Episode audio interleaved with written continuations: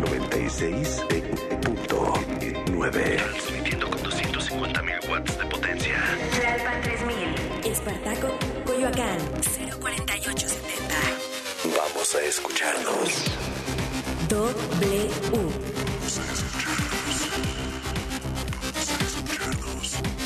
W Radio.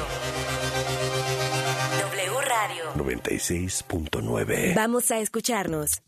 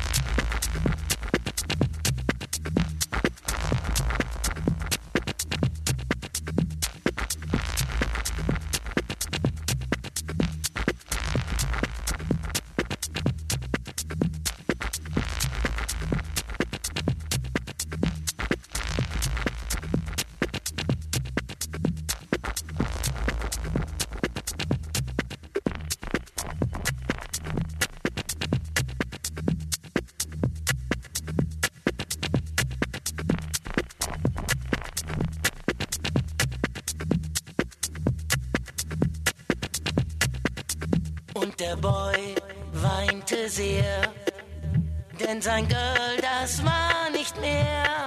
Girls in love, girls in love, girls in love, girls in love, girls in love, girls in love.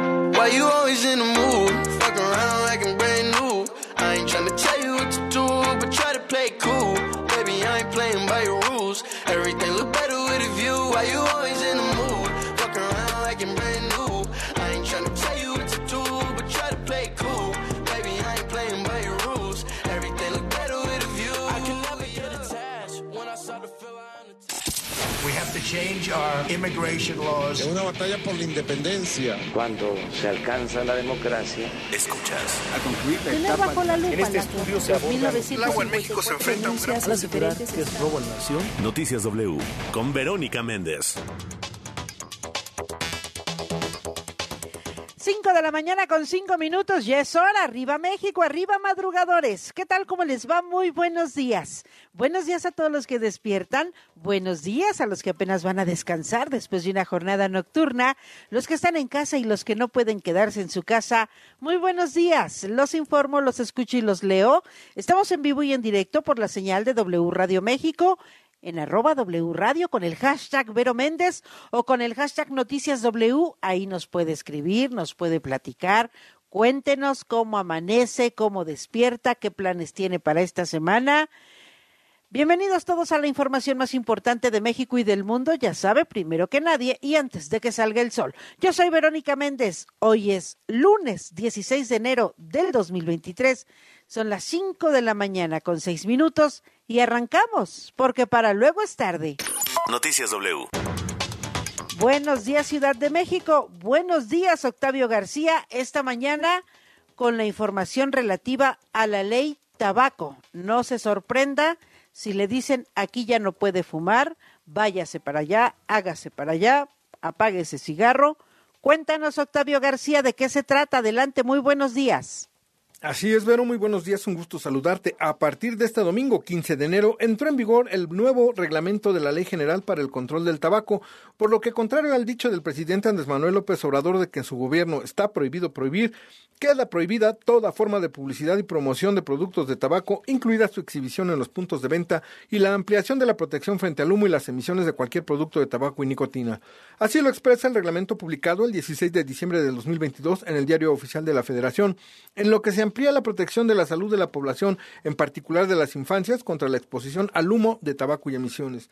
Mediante un comunicado, el titular de la Comisión Nacional contra las Adicciones, la CONADIC, Gadi Sabiki Sirot, con ello México se vuelve uno de los países a la vanguardia en la protección de la salud de niñas, niños y adolescentes.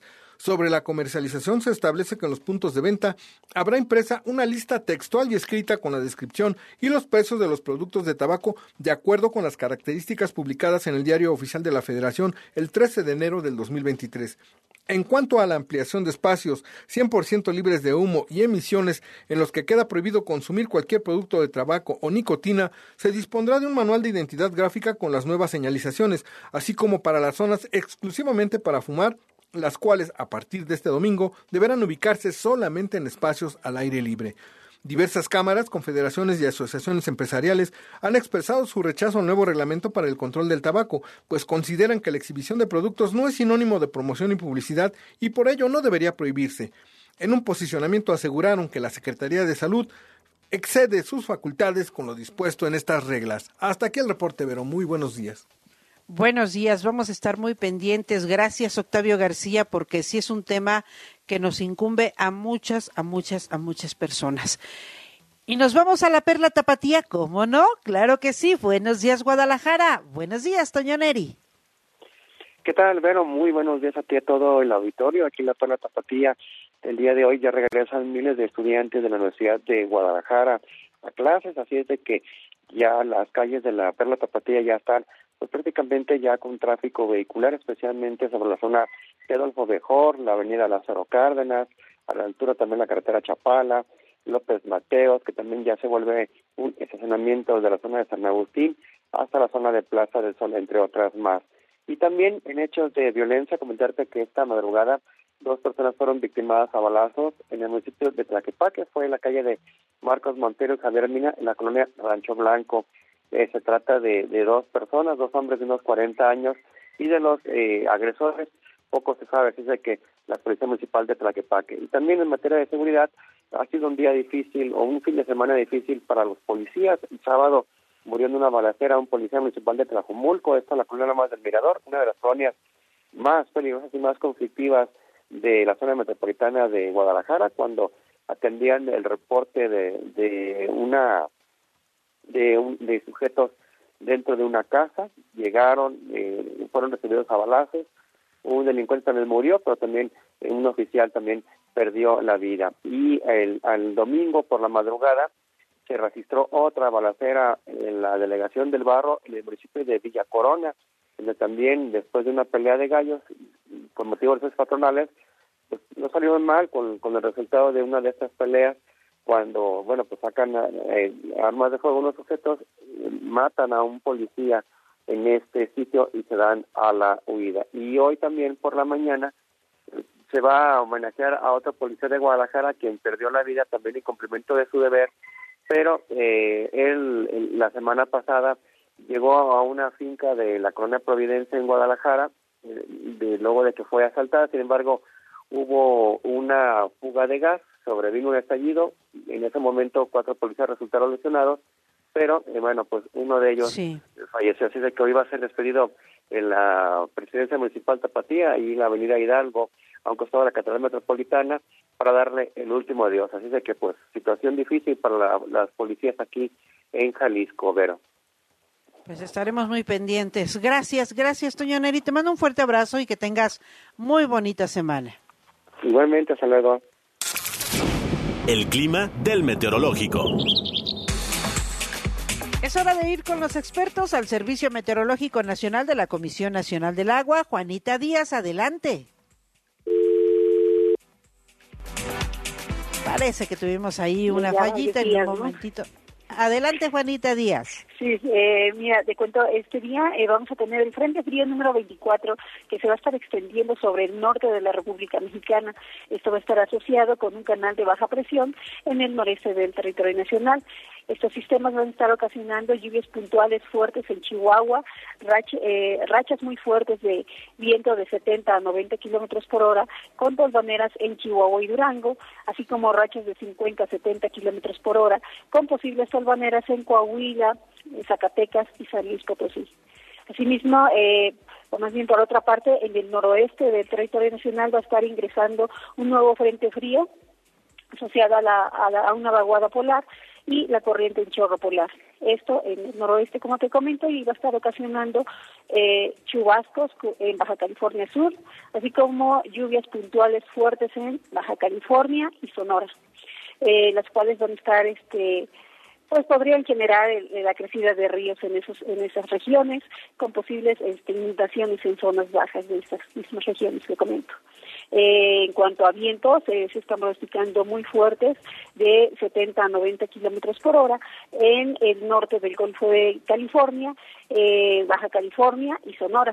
Asimismo, se pronostica la caída, o más bien, de hecho, desde toda esta madrugada ya tenemos caída de, de agua-nieve o nieve en la parte de la Sierra Norte de Baja California. esto se va a estar extendiendo en lo que es Sonora y Chihuahua. Eh, para los estados del sureste del país está pronosticando algunas lluvias aisladas favorecidas por la entrada de humedad proveniente del Océano Pacífico.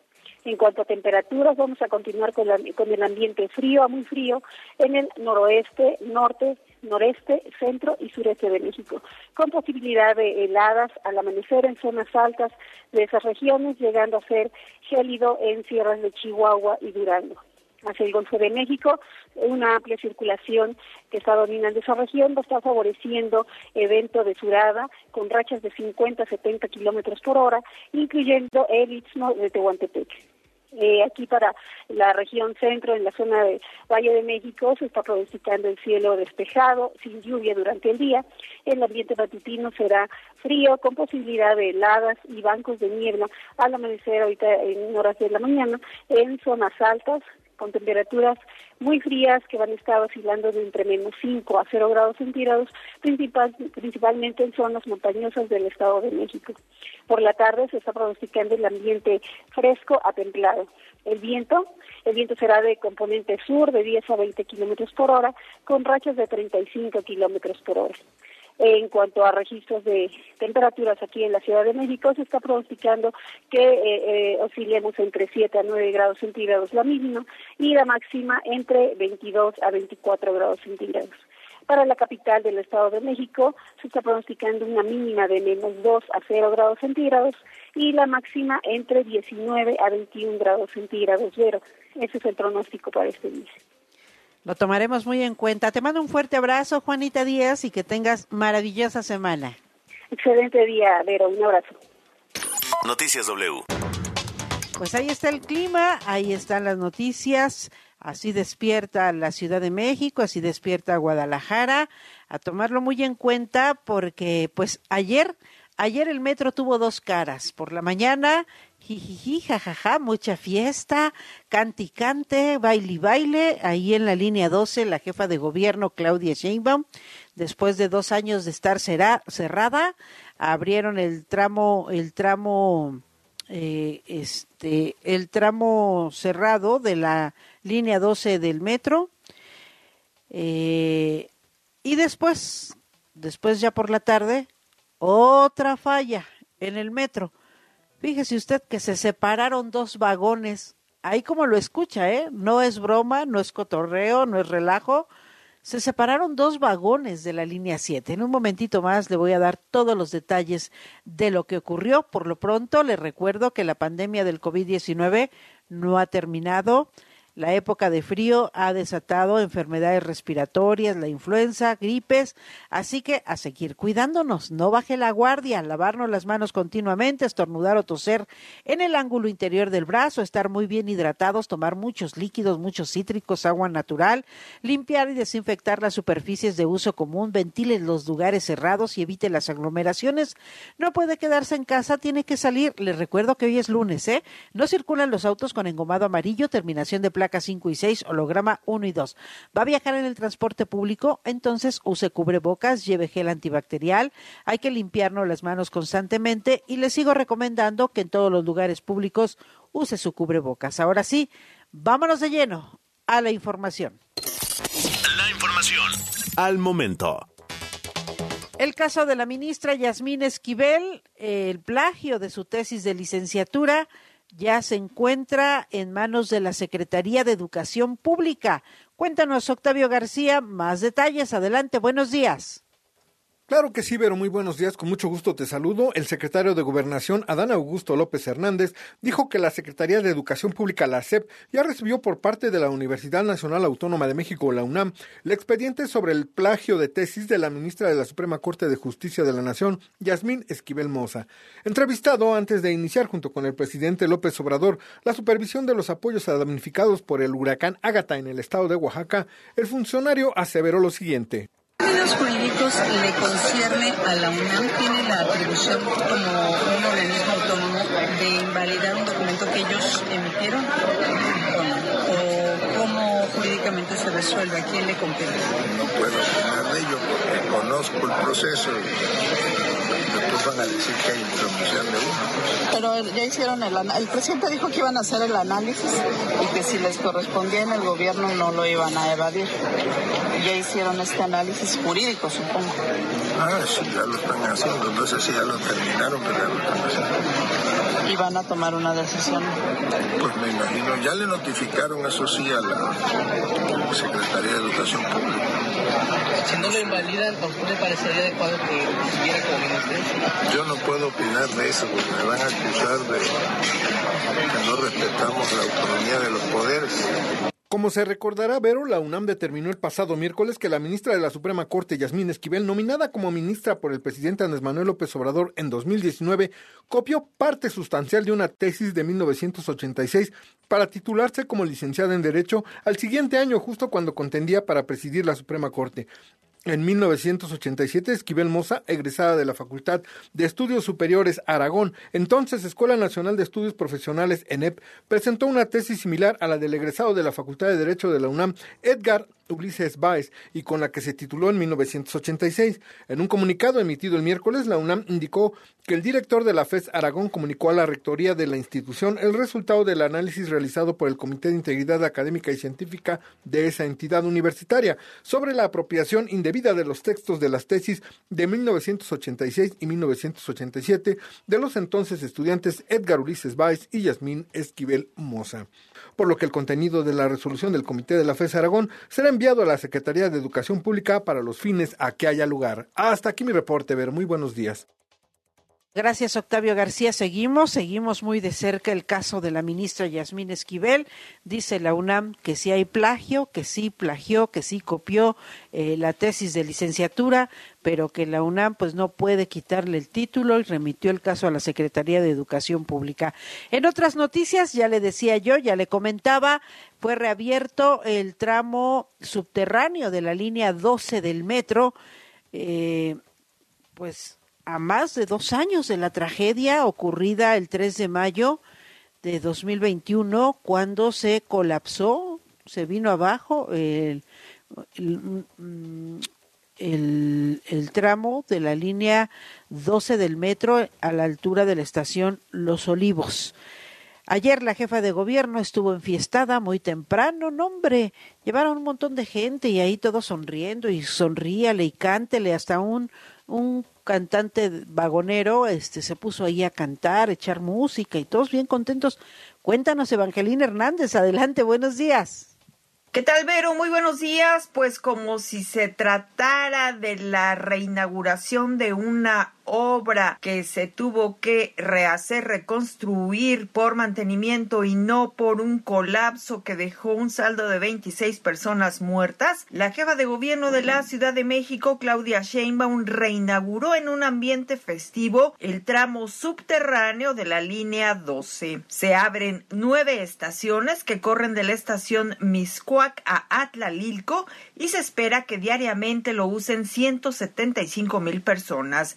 El tiempo de recorrido va a ser de 20 minutos según las autoridades y el intervalo de paso entre trenes va a ser de 3 minutos con 15 segundos. Pero en su discurso de apertura, la jefa de gobierno aprovechó para señalar que hay actos malintencionados en estos incidentes que se han suscitado en el metro y ante los cuales dijo tenemos que tomar medidas. Son fallas atípicas que eh, en muchos casos tienen que ver con eventos intencionados para el metro de la ciudad. Cualquier acto que ponga en riesgo a los usuarios del metro es obligación de la jefa de gobierno, del gobierno de la Ciudad de México, hacer absolutamente todo lo que esté en nuestras manos para garantizar la seguridad de los usuarios del metro. Y ante simpatizantes que estaban presentes en la ceremonia de reinauguración, la jefa de gobierno negó que se esté militarizando el metro. Para que puedan, en cualquier momento que vean alguna acción malintencionada, poder eh, trabajar junto con las autoridades del gobierno de la ciudad para que no haya ningún evento de esta naturaleza o si lo hay, poderlo corregir en el instante. Así que la Guardia Nacional está para cuidar y para proteger a los usuarios del metro. Para todos aquellos que dicen que esta es una militarización del metro, es absolutamente falso. Pero luego de la ceremonia oficial de reapertura, la jefa de gobierno junto con vecinos invitados se subieron a los vagones del metro que en su recorrido, Vero, estos vagones tenían como fondo música de mariachi. Claudia Sheinbaum aprovechó para detenerse y tomarse fotos con cada uno de sus simpatizantes. Sin embargo, Vero, la fiesta se le aguó un poco porque al final del recorrido se topó con el señor Raúl González, quien todavía sufre las secuelas que tuvo luego del accidente que le provocó cinco fracturas. La jefa de gobierno no se tomó ninguna selfie con él y solo le dijo te veo el lunes. El señor Raúl González dijo a los medios de comunicación que está molesto porque no le han cumplido nada de lo que le prometieron. Vamos a escucharlo. Esa es mi gran molestia. Es no tengo la ayuda eh, económica, la pensión que a todos les dieron de por la tarjeta del Toca. Yo no tengo ninguna percepción económica ni de ni de ni despensas. Yo no tengo nada le dieron indemnización porque ellos, me dieron me, hicieron me hicieron firmar una una indemnización eh, casi lo hicieron eh, cómo se llama bajo presión diciéndome que entre más rápido firmara, más rápido iba a terminar el caso. Mi caso no termina hasta el día que yo llegue a, fallecer. Así es, Vero, él mencionó que su caso no va a terminar hasta que él muera porque las secuelas que le dejó el accidente se van a ir agudizando cada día más. Hasta aquí el reporte. Gracias, gracias por la información, Evangelina Hernández. Vaya, vaya que en las últimas semanas el metro ha sido la noticia. El mal estado en el que se encuentra el sistema de transporte colectivo metro ha sido la noticia. Ha cobrado la vida de, de una jovencita por la tragedia ocurrida el, el pasado sábado eh, el, en la estación, eh, bueno, en la estación La Raza, en, a la, en el tramo de, de Potrero a la Raza. Y vaya que a partir de ahí se ha desatado pues una serie de acciones, de investigaciones. El viernes detuvieron a una señora que porque arrojó unas aspas a las vías del metro. Primero el jefe de la policía, Omar García Harfuch, dijo, no, pues son unas aspas eh, de metal muy peligrosas, muy... Y después pues van dando con que pues eran unas aspas de plástico, como cuando se te descompone la lavadora y dices, ah, me, me lanzo al centro por la refacción. Pues mira, nada más en lo que paró la pobre señora Viviana N., que está acusada de atentar contra las vías generales de comunicación. La Fiscalía General de Justicia de la Ciudad de México informó que se detuvo y se investiga a una mujer de, nombre Viviana N., que ayer jueves, eh, el jueves pasado, arrojó unas aspas de plástico a las vías del metro. Eh, motivó que el sistema de transporte suspendiera el servicio por unos minutos.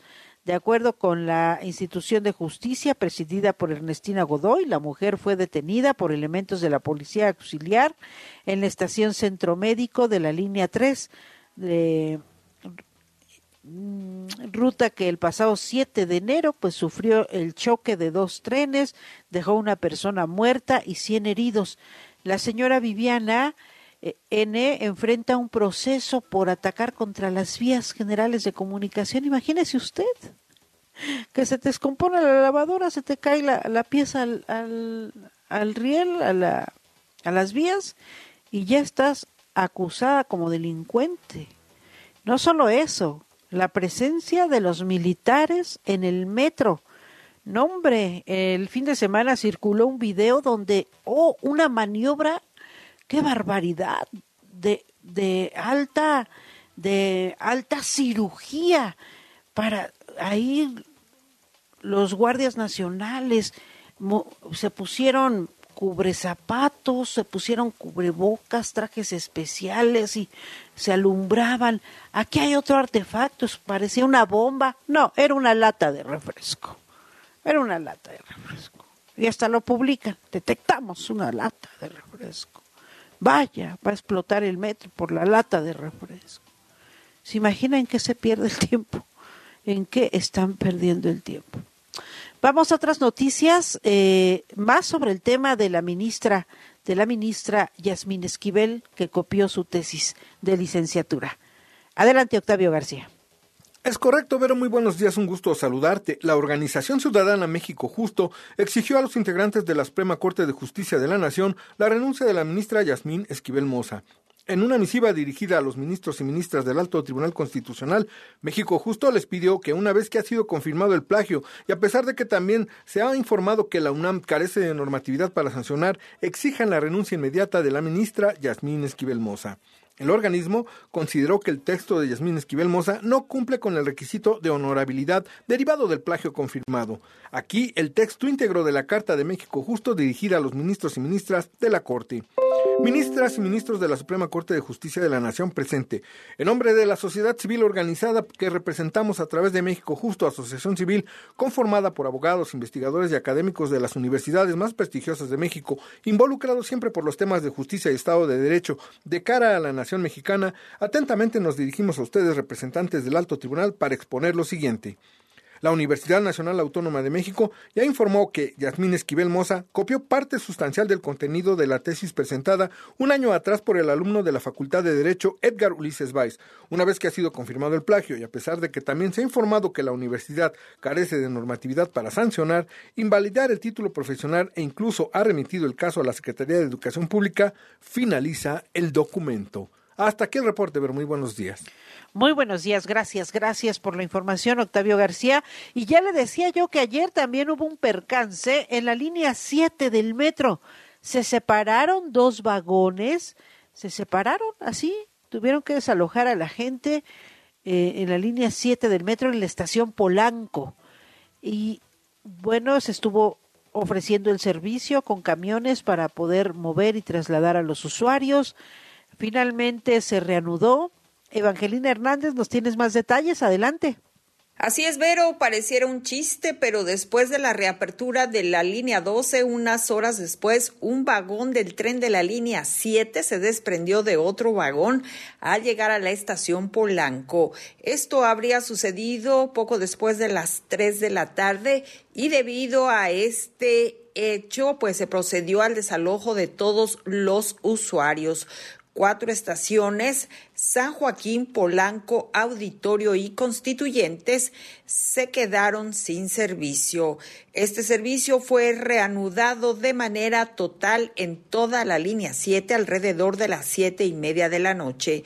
Este incidente, Vero, se suma a los accidentes que se han registrado en las últimas semanas en el metro de la Ciudad de México. Así es, Evangelina Hernández se suma a lo que ocurrió ayer por la noche. Ayer, alrededor de las nueve de la noche, usuarios del metro padecieron momentos de pánico, de tensión y de confusión luego de que en la estación Bellas Artes de la línea 8 se registró la presencia de humo y se les pidió que desalojaran el tren y los andenes. Otra vez, un objeto cayó a las vías y eh, hubo presencia de humo, por lo que tuvieron que desalojar a los pasajeros alrededor de las nueve de la noche ayer domingo en la estación Bellas Artes. Así, así están las cosas.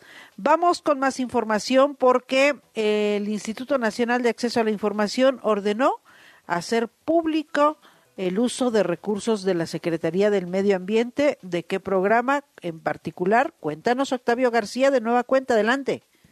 Así es, Vero, muy buenos días, con mucho gusto el Instituto Nacional de Transparencia, Acceso a la Información y Protección de Datos Personales, el INAI, ordenó a la Secretaría de Medio Ambiente y Recursos Naturales, la Semarnat, informar la cantidad de presupuesto asignado a donaciones para Limpiemos Nuestro México de 2011 a 2017 y los resultados de la campaña. Lo anterior, luego de que un particular presentó un recurso de revisión ante el INAI mediante el cual manifestó que la información solicitada se debe encontrar registrada, pues se trata de un programa desarrollado por un particular, pero cuenta con la participación del Gobierno de México.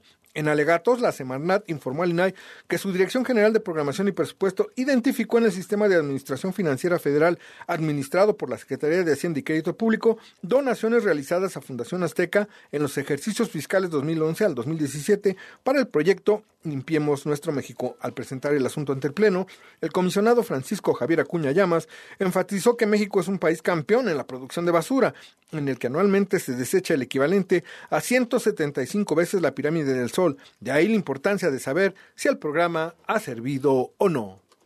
Pero en este caso, el programa Limpiemos Nuestro México tuvo eh, a bien nacer y pues es la Fundación TV Azteca la que ha estado, eh, al parecer, dándole eh, impulso. Pero lo más grave de esto es que, bueno, ¿por qué se le pregunta a la Semarnat? Porque este programa nació incardinado para que fuera seguido, para que fuera cuidado, para que fuera dirigido, controlado, cuidado, es la palabra, preservado por esta dependencia, que es la dependencia que vigila el medio ambiente y los recursos naturales. Hasta aquí el reporte, pero muy buenos días. Gracias, gracias por la información, Octavio García. Pues así están las cosas. Eh, con esta, con esta información. Vamos a más noticias. ¿Sabe por qué? Porque el fin de semana, bueno, el viernes, horror, horror en el Estado de México. ¿eh? Horror. Encontraron en Tenango del Valle eh, varios cuerpos embolsados, varios cuerpos en una narcofosa. Se presume que pertene bueno que son del cártel Jalisco Nueva Generación. Detuvieron a un hombre llamado el Pozolero allá en Tenango del Valle. Derivado de un cateo en un bodegón del Estado de México, se detuvieron a nueve supuestos integrantes del cártel Jalisco Nueva Generación y se localizaron 26 bolsas con restos humanos en una narcofosa. El hallazgo ocurrió el 13 de enero, el viernes. Las partes de los cuerpos estaban enterradas debajo del piso de concreto del predio ubicado en Tenango del Valle, en un video proporcionado por las autoridades se observa cómo con ayuda de maquinaria quebraron el, piso de cemento hasta descubrir la tierra y las bolsas ocultas en ella. Las víctimas de homicidio habrían sido ultimadas en Toluca, otro municipio del Estado de México, de acuerdo con la Fiscalía de Justicia del Estado de México. Se están investigando estos hechos, pero fue de terror, así como lo escucha, es lo que ocurrió en Tenango del Valle. Y en otras informaciones, en otras noticias, el gobernador de Yucatán, Mauricio Vila Dosal, eh, presentó su informe de gobierno. Y bueno, pues ahí estuvo la dirigencia nacional del PAN, eh, que encabeza Marco Cortés, quien dijo que Mauricio Vila es una de las muchas buenas opciones que tiene el PAN para la candidatura a la presidencia de la República en el 2024, pues el gobierno que encabeza en Yucatán es una muestra de que sí es posible dar resultados en beneficio de la gente, es lo que insistió Marco Cortés, entrevistado en este marco del cuarto informe de Vila Dosal. El líder panista puntualizó que el gobierno de Yucatán es una muestra de que Acción Nacional sabe gobernar y tiene la fórmula para recorrer el rumbo del país. Eso en Yucatán y en el Estado de México, en Esahualcoyot, eh, estuvo Delfina Gómez, la maestra Delfina Gómez, que aspira al gobierno en el Estado de México. La, eh, ya, ya comenzó a presentarse como aspirante al gobierno del Estado de México. Estuvo rodeada de varios simpatizantes, de varios militantes de Morena, del PT, y aunque eh, pues también en cuestiones políticas en Coahuila, pues ya sabes, se dividieron los morenistas y los petistas, decidieron ir separados, eh, unos con Guadiana y otros con el ex subsecretario eh, eh, Ricardo García, pues se separaron y ahí van por separado. Ya saben que el mismo dirigente nacional de Morena, Mario Delgado, dijo pues que al partido no le conviene ir separado porque pues al final de cuentas eh, pues es la, división de los votos lo que lo que era era bueno era pues ir todos todos juntos. En las redes sociales siempre hay mucho de qué hablar, siempre hay mucho que comentar, pero ¿quiénes quieren las tendencias? Buenos días, Luis Ávila. Tendencias en redes. Mi querida Vero Méndez, me da muchísimo gusto saludarte de regreso por acá, iniciando la semana. Gustazo, oh, sí, sí, un gusto. Siempre un gusto, mi querida Vero Méndez. Y bueno, pues, ¿de qué se trataron las redes? Un montón de temas. Por supuesto, el metro sigue siendo, yo creo que el tema recurrente día tras día. Y eh, pues, eh, pues, cada semana, ¿no? Cada semana parece que hay un percance.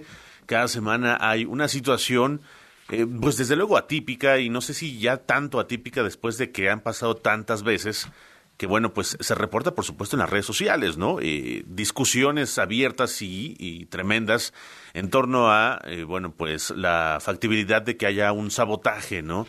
Y desde luego, sin lugar a dudas, sigue siendo la vigilancia de la Guardia Nacional en las instalaciones del metro sigue siendo polémica, sigue siendo parte de la discusión del día tras día y bueno, pues también por supuesto la cantidad de desperfectos, por supuesto, también eh, pues accidentes, errores que hay dentro de la operación del sistema colectivo de transporte que deja por supuesto a los eh, usuarios eh, pues en un peligro constante, ¿no? Si no es un incendio, es un choque, es bueno, ayer lo de los vagones decían, bueno, pues es algo que casi no se presenta, Por ahí eh, algunos mencionan algunas pugnas entre sindicatos, entre eh, las autoridades de la capital mexicana, entre eh, los directivos del metro. Y bueno, mientras tanto, los afectados y los que siguen siendo o estando en riesgo son los usuarios, ¿no? Que lo único que hacen es utilizar el metro para ir de un punto a otro y que lo hacen día tras día, ¿no? Porque transporta a millones de personas y bueno, esta cantidad de personas son las que siguen estando en peligro constante, ¿no? Afortunadamente, bueno, pues no hubo en los últimos percances algo que lamentar, algo que eh, preocuparse demasiado, o no sé si no se puede uno preocupar demasiado, pero eh, bueno, pues son accidentes que desde luego eh, marcan a la gente. Y también lo fue de también la reinauguración de este tramo de la línea 12, decían, y se armó una polémica tremenda también, en torno a eh, si se podía festejar después de cómo se clausuró la línea, ¿no? Hay que recordar que la caída del metro, eh, veintitantos, veintiséis, veintisiete muertos, eh, que dejó este accidente, bueno, pues eh, dicen, bueno, pues tal vez no sea como un momento para celebrar, tal vez sería mejor rendirles un homenaje, ¿no? Y bueno, pues parte de las discusiones que se han hecho y que se han dado en las redes sociales, mi querida Vero. Sí, sí, sí. También lo de Guillermo del Toro, ¿no? Sigue cosechando triunfos, eh, por supuesto. Sigue cosechando triunfos. Su Pinocchio. animada. Sí, sí, sí. Así es. Y también, fíjate, ya nada más en materia deportiva, eh, Guillermo Ochoa se llevó una goleada, 8-2, le ganó el Atalanta a la, Salernitana, a la Salernitana, por ahí le dicen así. Eh, la verdad es que quien no vio el partido y solamente ve el resultado final puede decir es una goleada pues de antología, ¿no? Qué terrible partido para todo el equipo. La verdad es que tuvo una actuación tremenda Guillermo Ochoa con todo y todo y tiene un equipo y una defensa que eh, pues no le ayudan mucho a salir adelante, así que parece que cualquier llegada, cualquier gol, de, pues gol, ¿no? Ocho goles Paró penal, por ahí Guillermo Ochoa eh, trabajó bien, paró varias, pero eh, desafortunadamente el fútbol es un juego de equipo y el equipo no es precisamente el que responde de la misma manera que el portero mexicano, mi querida Vero. Ahí están, ahí están los temas, siempre la polémica, siempre viendo, abriendo la discusión en las redes sociales. Gracias, gracias Luis, ¿te parece si nos vamos a una pausa? Me parece perfecto. Ya volvemos. La información al momento. La opinión. Las voces. El entretenimiento. La sociedad. Y el estilo de vida. El deporte. La música. W. W Radio.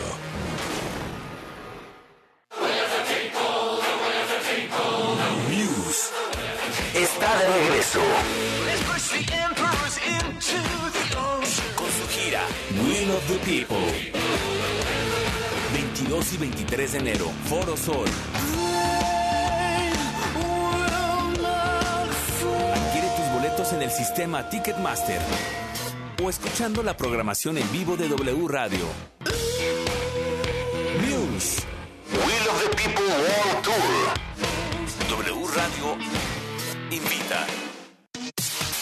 La información al momento. La opinión. Las voces. El entretenimiento. La sociedad. Y el estilo de vida. El deporte. La música. W. W Radio. 前回の2016年に Y hay una sensación que tú la puedes tener aquí, no hay por hoy, evidentemente. Mirada global. Hola Vero, ¿qué tal amigos de W? Qué gusto saludarnos al inicio de la semana. Es lunes, es de quincena, así que a darle y con buena actitud.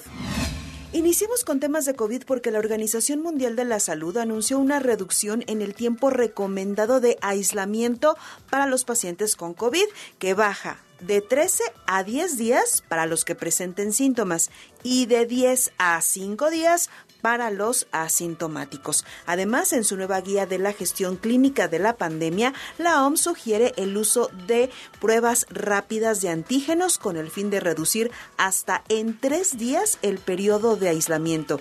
Y siguiendo con las buenas noticias, el Centro Europeo para el Control de Enfermedades informó que es bajo el nivel de riesgo para la población general asociado a la propagación de la nueva subvariante de Omicron bautizada como Kraken pero eso sí, a excepción de los grupos vulnerables como los ancianos, los que no se han vacunado o los inmunodeprimidos. La Kraken fue detectada por primera vez en Estados Unidos en octubre de 2022 y su presencia pues ha ido creciendo en todo el mundo.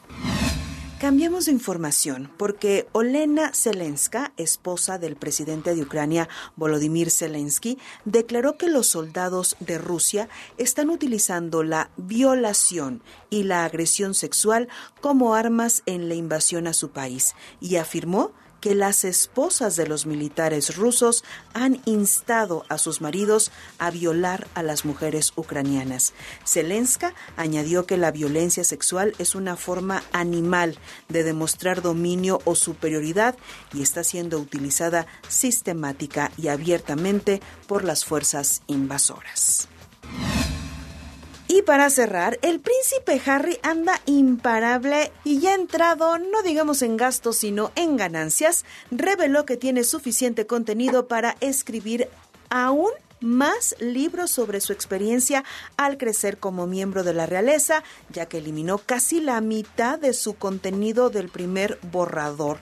En una nueva entrevista con el diario británico The Telegraph, el duque de Sussex dijo que originalmente el texto era de 800 páginas y se tuvo que reducir a 400. Harry también reveló que se eliminó una gran cantidad de contenido de sus memorias Spur, ya que temía que causara una ruptura irreparable con su hermano, el príncipe William, y su padre, el rey Carlos. Eso sí, las nuevas memorias de la realeza siguen rompiendo récords, pues en un día 1.400.000 copias fueron vendidas en el Reino Unido, Estados Unidos y Canadá. Y hasta aquí por hoy, gracias, excelente semana. W Deportes. Noticias W. Zulbarán, muy buenos días, adelante. ¿Cómo estás, Vero? Qué gusto saludarte. Muy buenos días. Bueno, pues vámonos con la actividad deportiva del fin de semana, empezando con la Liga MX tuvimos mucha actividad durante el fin de semana. El viernes, San Luis y Chivas, bueno, pues empataron a cero goles. El mismo viernes, Puebla le ganó dos por cero al Querétaro. Y para el sábado, eh, bueno, pues Cruz Azul sigue sin encontrar la victoria, perdió tres goles contra dos ante el Monterrey en el Estadio Azteca. Empieza a preocupar la situación de la máquina porque, bueno, pues hay quien dice, ya sabes, entre los memes, que Cruz Azul está hecho nada más para los torneos, eh, digamos, eh, amistosos, por llamarlos eh, de, una manera. Después, el mismo sábado, Juárez le pegó 3 por 0 a los Cholos de Tijuana. Y también quien sigue sin poder ganar es el América, empató a dos goles contra el Toluca, prácticamente, pues más bien rescataron el partido porque ya lo tenían básicamente perdido y de último minuto los, los americanistas alcanzaron a rescatar el empate. Santos le pegó 3 por 0 a Pumas el mismo sábado y el día de ayer los Tigres le pegaron 4 por 1 a los Tuzos del Pachuca, al campeón del fútbol mexicano. El día de hoy cerramos la actividad de la jornada 2 con el partido entre León y Necaxa. Este partido será a las 9 de la noche.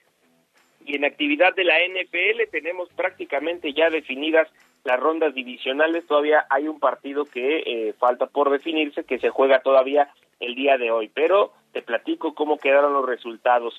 los 49ers le pegaron 41 a 23 a los Seahawks.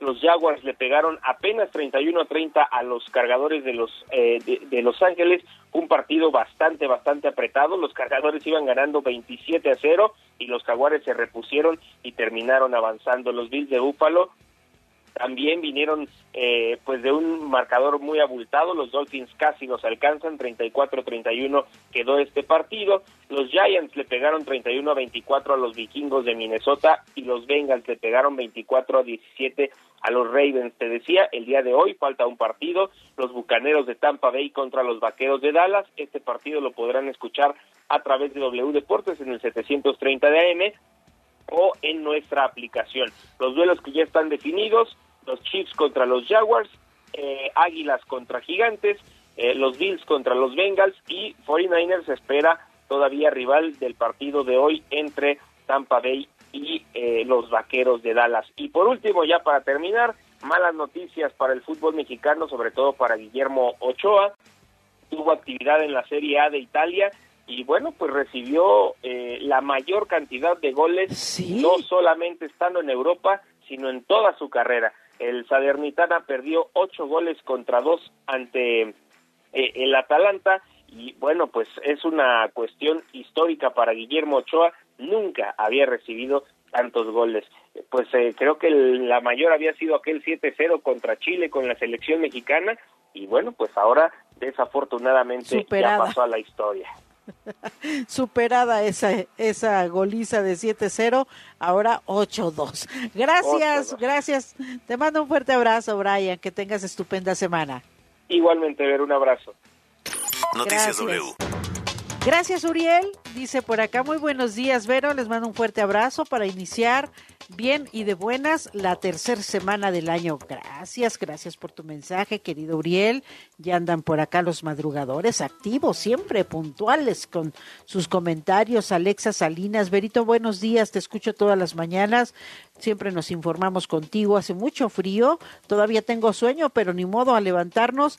Te escucho con mi mamá Mali y yo. Siempre te escuchamos. Gracias, Alexa. Muchísimas gracias. Mario Mora, por ejemplo, ya está despierto dándole. Dice, saludos, Vero. Saludos también a Luis Ávila. Buenos días a todo tu equipo de madrugadores. Que sea una buena semana y a darle que para luego estar de sí, Mario. Acuérdate que la semana y las horas y los días se van, pero muy rápido. Fernando Castañeda, buenos días, querida Vero, como siempre, mis mejores deseos para esta semana. Saludos a tu equipo, gracias, Fer. Rubén Olasco, te saludo desde Colima, Vero, muchas gracias, gracias.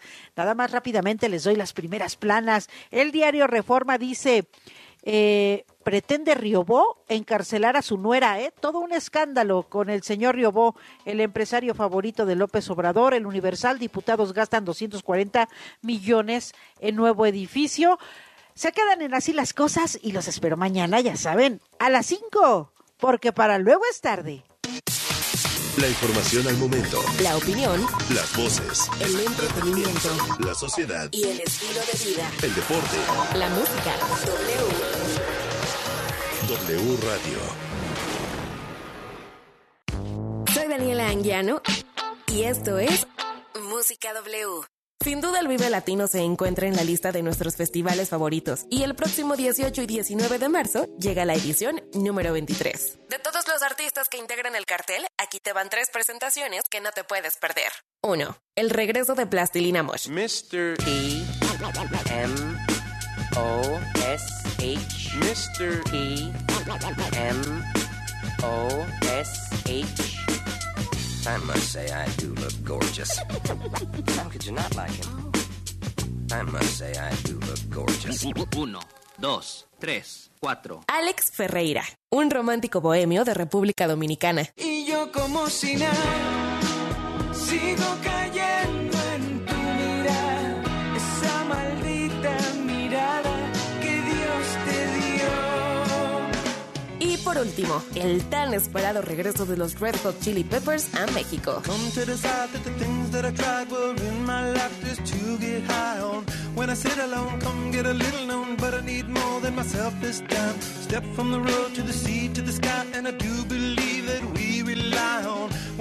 on, come get to play it on, all my life to sacrifice. Soy Daniela Anguiano y esta fue una probadita de la agenda de conciertos 2023 en Música W. El cariño y amor de un animal es incomparable. Solo nos resta devolvérselos con los mejores cuidados y la mayor responsabilidad. Mascotas W por W Radio. Existen más lugares pet friendly, es decir, que aceptan que lleves a tu mascota. Pero para que todos podamos convivir en paz en estos restaurantes, cafeterías y hasta centros comerciales, es importante conocer estas reglas no escritas, sobre todo cuando se trata de perros. Punto muy importante, lleva correa. Así podrás controlarlo en espacios donde circulan muchas personas, autos u otros animales. Evitarás accidentes o situaciones de riesgo. Tú mejor que nadie sabes qué tan nervioso y a la defensiva se puede poner tu mascota. Hay razas que son más propensas y para ellas se sugiere ponerles un bozal y su correa debe ser corta, es decir, máximo dos metros. Para que no se pongan inquietos por el calor o la sed y hasta por salud, Recuerda cargar una botellita con agua y de preferencia su platito para que tome con más confianza. Considera también un snack, una botanita un bocadillo por si le da hambre. Incluye llevar un juguete sobre todo para que se entretenga mordiendo. Porque una pelota pues no, ¿verdad? Y por último, como cualquier paseo, unas bolsitas biodegradables para recoger sus necesidades. Convivamos todos en un entorno muy agradable. Porque merecen los mejores cuidados y la mayor responsabilidad. Mascotas W. En W Radio. De Película W, el programa de cine de W Radio. Después de ver Avatar, El Camino del Agua, solo tenemos una reflexión. Veámonos reflejados en las tribus de Pandora y reflexionemos que, aunque ahora somos 8 mil millones de seres humanos, nuestro planeta es solo uno. Y filmes como Avatar, El Camino del Agua, nos llevan a soñar en ese momento en el que los hijos de los hijos de nuestros hijos se den cuenta que lo más valioso de la existencia en nuestro planeta es la vida misma, porque los humanos no vivimos ni morimos en vano. You are not in Kansas anymore. You are on Pandora. Película W con Gaby Khan y Leo Luna. Viernes, 8 de la noche. Sábado, 2 de la tarde. El programa de cine de W Radio.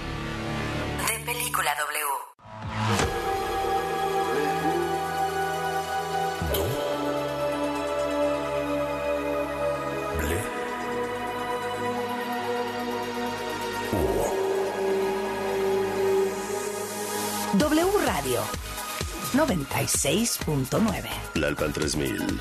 Colonia Espartaco. Coyoacán. Ciudad de México.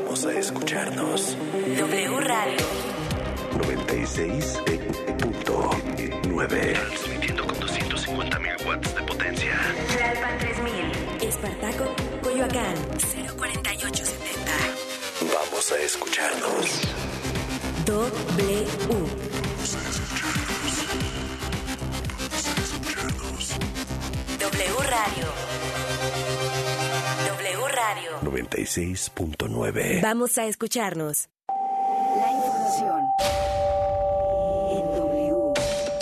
Así las cosas. Sociedad, política, deportes, entretenimiento. Las noticias. Al momento. Así. Las cosas. Así las cosas. Con Gabriela Bargentín y Javier Risco. Es una estructura de túnel que hay que decir fue revisada bajo los protocolos más estrictos por el Colegio de Ingenieros, el Instituto de Seguridad de las Construcciones y se encuentra en extraordinarias condiciones. Esta vez el vagón se separó en la estación Polanco, línea 7.